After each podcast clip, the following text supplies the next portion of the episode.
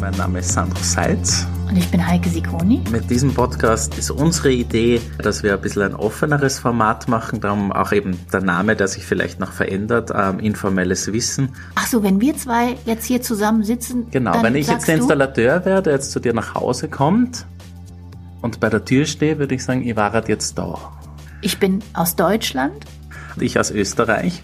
Tschüss das, ist, Tschüss ist per Du in Österreich. Sobald man Tschüss sagt, ist man per Du Ach mit so. dem anderen. Aha. Drum sind aus, aus dieser österreichischen Perspektive die Deutschen auch so unhöflich, weil die sagen Tschüss zu jemandem, mit dem man auch Hallo. Hallo sagst du nur zu jemandem, mit dem du per Du bist. Vor allen Dingen gibt's lecker Essen. Ja, es wird niemand lecker sagen.